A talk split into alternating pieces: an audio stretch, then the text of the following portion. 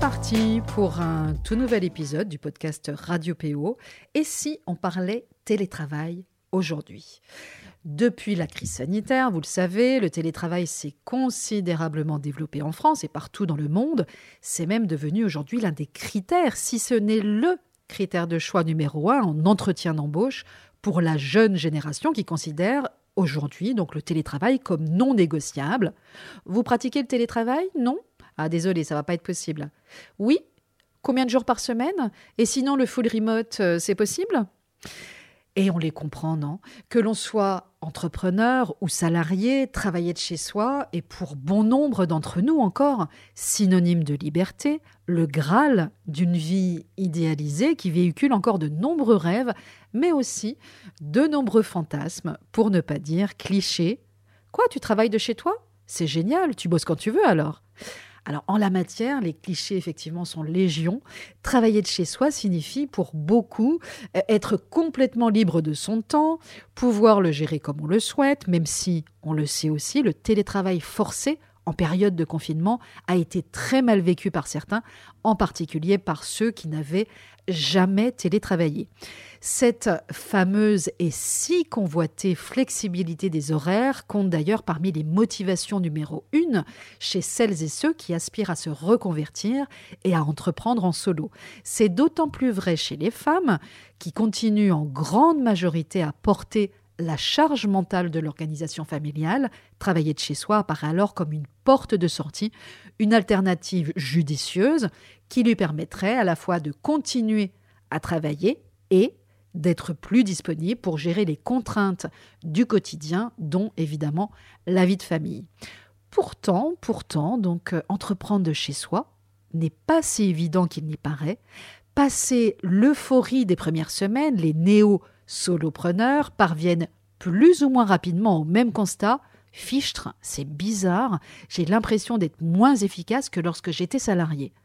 Un sentiment qui mêle étonnement, déception et, dans certains cas, si ce sentiment s'installe durablement, découragement, voire démotivation.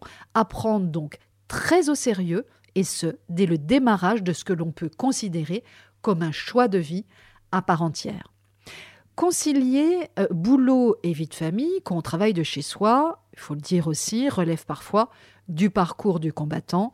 En l'absence de repères fiables et donc d'un cadre, le risque est grand de s'y perdre et de ne plus savoir si on travaille de chez soi ou si c'est sa famille qui s'est installée à son bureau, tant les frontières entre la vie professionnelle et la vie familiale n'existent plus. Tantôt c'est votre vie de famille qui empiète, et c'est peu dire, sur votre vie professionnelle, tantôt évidemment c'est votre travail, auquel parfois notamment si vous êtes entrepreneur, vous pensez H24, qui déborde sur votre vie familiale jusqu'à, dans certains cas, l'envahir complètement. Ces deux écueils existent et peuvent même parfois se succéder joyeusement, mettant les nerfs de ces télétravailleurs, mais aussi ceux de leurs proches, et avec raison, à rude épreuve. Alors, quand même, euh, sans nier les difficultés, parce qu'elles existent, on va pas se mentir, il existe de réels avantage à travailler de chez soi. D'abord, une plus grande flexibilité, une plus grande disponibilité, mais attention aussi à son revers, celui de trop l'être, la possibilité d'être déjà à la maison, alors évidemment, hein, sauf quand vous êtes en rendez-vous à l'extérieur ou en déplacement, pour accueillir par exemple les techniciens d'hiver et autres réparateurs, ou pour accueillir les lettres recommandées et les livraisons de colis, euh, sans avoir justement à se déplacer au point relais ou au bureau de poste le lendemain. C'est aussi moins de temps passé dans les transports, donc ça c'est un gain de temps considérable, mais aussi un gain d'énergie non négligeable et puis une économie euh, financière substantielle aussi. Et enfin, il faut le dire aussi, une plus grande capacité d'attention et de concentration, si on arrive à, effectivement euh, limiter un petit peu la zoonite, la zoomite aiguë euh, pour avancer sur des projets complexes, par exemple, parce que vous êtes moins dérangé par des collègues, vous avez moins d'appels téléphoniques, etc., etc. Mais pour pouvoir continuer à apprécier et à savourer ces avantages dans la durée, il importe justement de ne pas se laisser déborder par la vie de famille et de respecter quelques principes de bon sens. Premièrement, premier principe, assumer son travail à 100%. Si vous êtes entrepreneur, vous parviendrez beaucoup plus facilement à poser des limites à votre entourage et à cloisonner chaque fois que c'est nécessaire si vous assumez dès le départ votre travail, celui que vous exercez désormais depuis la maison, à 100%. Et vraiment, c'est important, c'est un préalable indispensable. Il importe dès le départ que vous considériez votre travail comme un travail à part entière, que vous preniez donc vous, votre travail au sérieux, comme finalement n'importe quel autre travail, qu'il soit salarié ou pas. Alors, évident, me direz-vous, mais finalement, dans les faits, pas tant que ça. Le fait de travailler de chez soi, dans son environnement intime, ne nous aide pas, en effet, à, considérer notre travail comme n'importe quel autre travail, comme celui, par exemple, de votre conjoint, qui, lui, peut-être travaille à l'extérieur, dans de vrais bureaux, avec des collègues, et dans une vraie, entre guillemets, hein, évidemment, entreprise. Et les petites réflexions des autres, ici et là, parfois ne nous y aide pas non plus. Alors pourtant, hein, c'est bien de vous, justement, et de votre propre conviction personnelle que naîtra le respect des autres.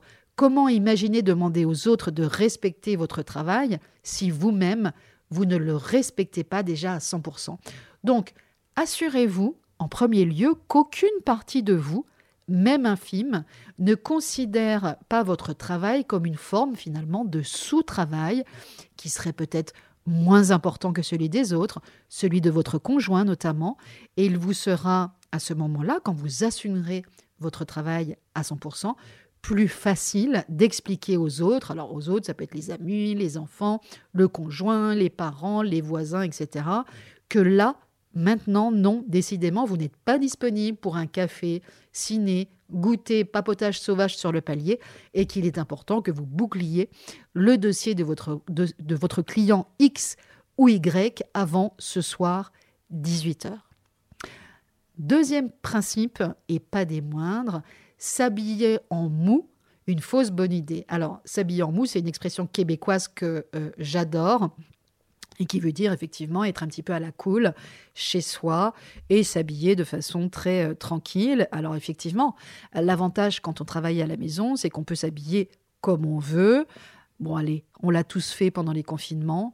Euh, chemise blanche ou joli haut en haut et puis jogging et bas de pyjama en bas. Si, si, hein, je suis sûre que vous l'avez fait et euh, je l'ai fait aussi, donc il n'y a, pas de souci là-dessus. Oui, mais Attention quand même à ne pas tomber dans l'excès inverse et à travailler tous les jours en pyjama et robe de chambre. Euh, en effet, euh, justement, même si vous travaillez de chez vous, veillez à être à minima dans l'état d'esprit d'une personne qui travaille et donc qui potentiellement peut aussi avoir son client au téléphone ou en visioconférence. C'est aussi, au-delà de l'image, une question de dynamique. Euh, peut-être aussi une question de juste milieu à trouver entre le pyjama robe de chambre claquette, certes très tentant mais quand même catastrophique si vous avez tendance à procrastiner, et puis peut-être un juste milieu à trouver entre ça et puis le tailleur pantalon talon haut. Hein, il y a peut-être un, juste milieu entre les deux. Sinon, effectivement, gare au laisser-aller et à la perte progressive, là encore, de confiance et d'estime de soi. Troisième principe, délimiter son territoire. Alors ça, c'est un sujet qui fait souvent débat. Euh, cloisonner ou décloisonner, telle est la question. Et en la matière, il existe deux écoles.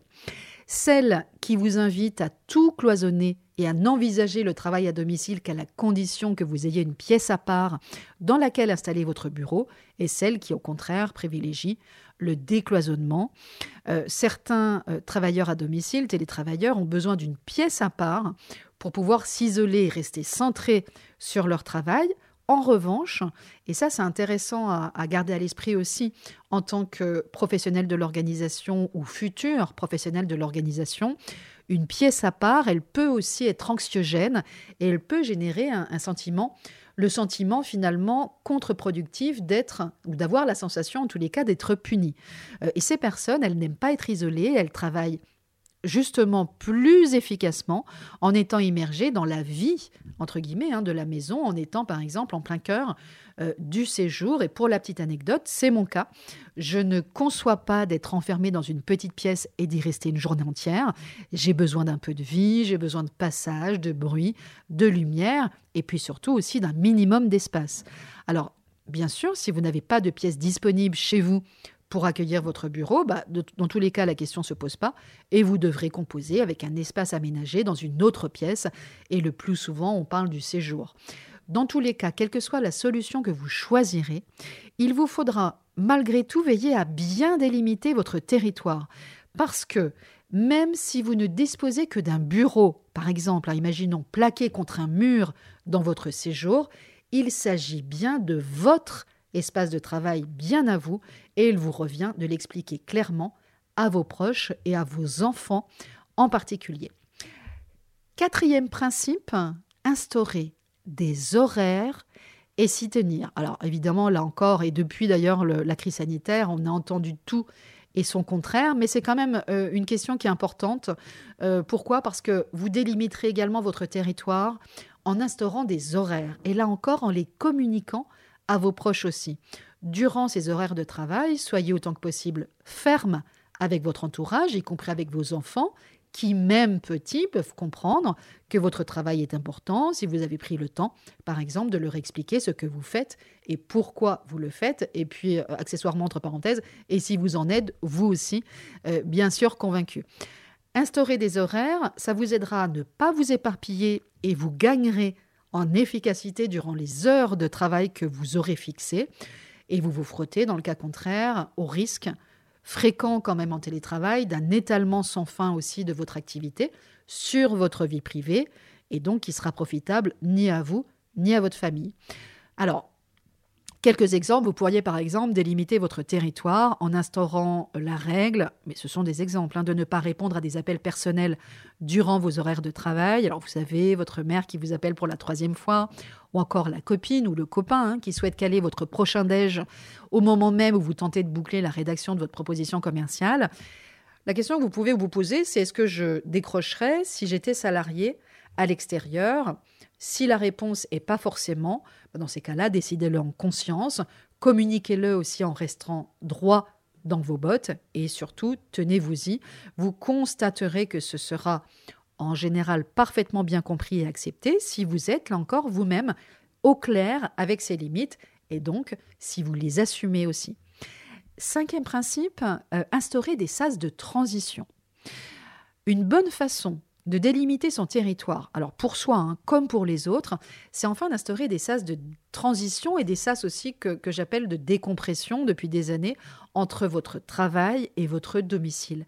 Et c'est d'autant plus nécessaire quand on travaille de chez soi. Difficile en effet de ne pas tout mélanger si vous ne matérialisez pas, euh, notamment pour votre cerveau en réalité, hein, aucune coupure entre un monde et l'autre. Voici quelques pistes, mais ce ne sont que des pistes. C'est vraiment propre à chacun, à vous justement de trouver vos propres pistes et vos propres sas de, de transition, décompression. Vous réservez par exemple un temps calme, bien à vous avant de démarrer euh, la journée, comme celui de boire un café. Vous savez que c'est, si vous me connaissez euh, depuis longtemps, c'est mon, rituel favori, comme celui de boire un café tranquillement à la maison, d'écrire quelques lignes sur un carnet ou de faire le point, par exemple, sur les priorités de votre journée. Ça peut être effectivement prendre un café le matin, après avoir déposé vos enfants à l'école, par exemple. Ça peut être clore aussi la journée de façon agréable, en prenant l'habitude de faire le point sur cette journée ou en sortant vous baladez un petit quart d'heure en allant chercher le pain, par exemple, ou là encore les enfants à l'école. Ce qui compte le soir, c'est d'envoyer à votre cerveau le signal que votre journée de travail est terminée et que votre vie personnelle et familiale prend le relais. Et j'ai gardé le meilleur pour la fin. Sixième et dernier principe. Alors il y en a plein d'autres, hein, mais j'avais pas envie non plus de partir sur un, épisode trop trop long. Euh, se positionner clairement par rapport aux tâches domestiques. Contre toute attente, la difficulté, euh, et j'insiste là-dessus, à résister à la tentation, évidemment je mets tentation entre parenthèses des tâches domestiques, alors vous savez, hein, la pile de linge qui nous fait de l'œil, la vaisselle qui ne nous prendra que 10 minutes, la machine à tendre parce que sinon le soir le linge sera froissé, est l'une des grandes problématiques du travail à domicile. Si, si, je vous assure. Mais euh, en même temps, la, question, elle mérite d'être posée clairement. Les tâches domestiques, on s'y colle ou pas? Alors, j'ai envie de dire, pourquoi pas si vous estimez que vous avez choisi de travailler de chez vous a fortiori quand vous êtes entrepreneur, pour la flexibilité que cela vous apporte et que cela vous permet de vous avancer un peu sur l'organisation familiale, par exemple au calme et sans la présence de votre tribu. Mais ça peut être aussi un grand non assumé. Si vous estimez que votre travail n'en est pas, euh, n'est pas précisément moins important, euh, et ça rejoint ce que je disais tout à l'heure, qu'un travail exercé à l'extérieur, et que vous ne vous y colleriez pas si vous travailliez à l'extérieur. Donc là, pour le coup, libre à chacun de voir midi à sa porte, mais à la condition expresse que vous vous positionniez clairement et en conscience, une fois de plus, par rapport aux tâches domestiques. Rien ne vous empêche en effet de décider, par exemple, de les mettre de côté tant que vous êtes, entre guillemets, au travail, ou, si vous ne pouvez pas, entre guillemets, là encore, résister, vous réservez un temps dédié et limité dans le temps, par exemple en y consacrant une demi-heure pendant la pause déjeuner, de 13h à 13h30 par exemple, ni plus ni moins, avant de reprendre.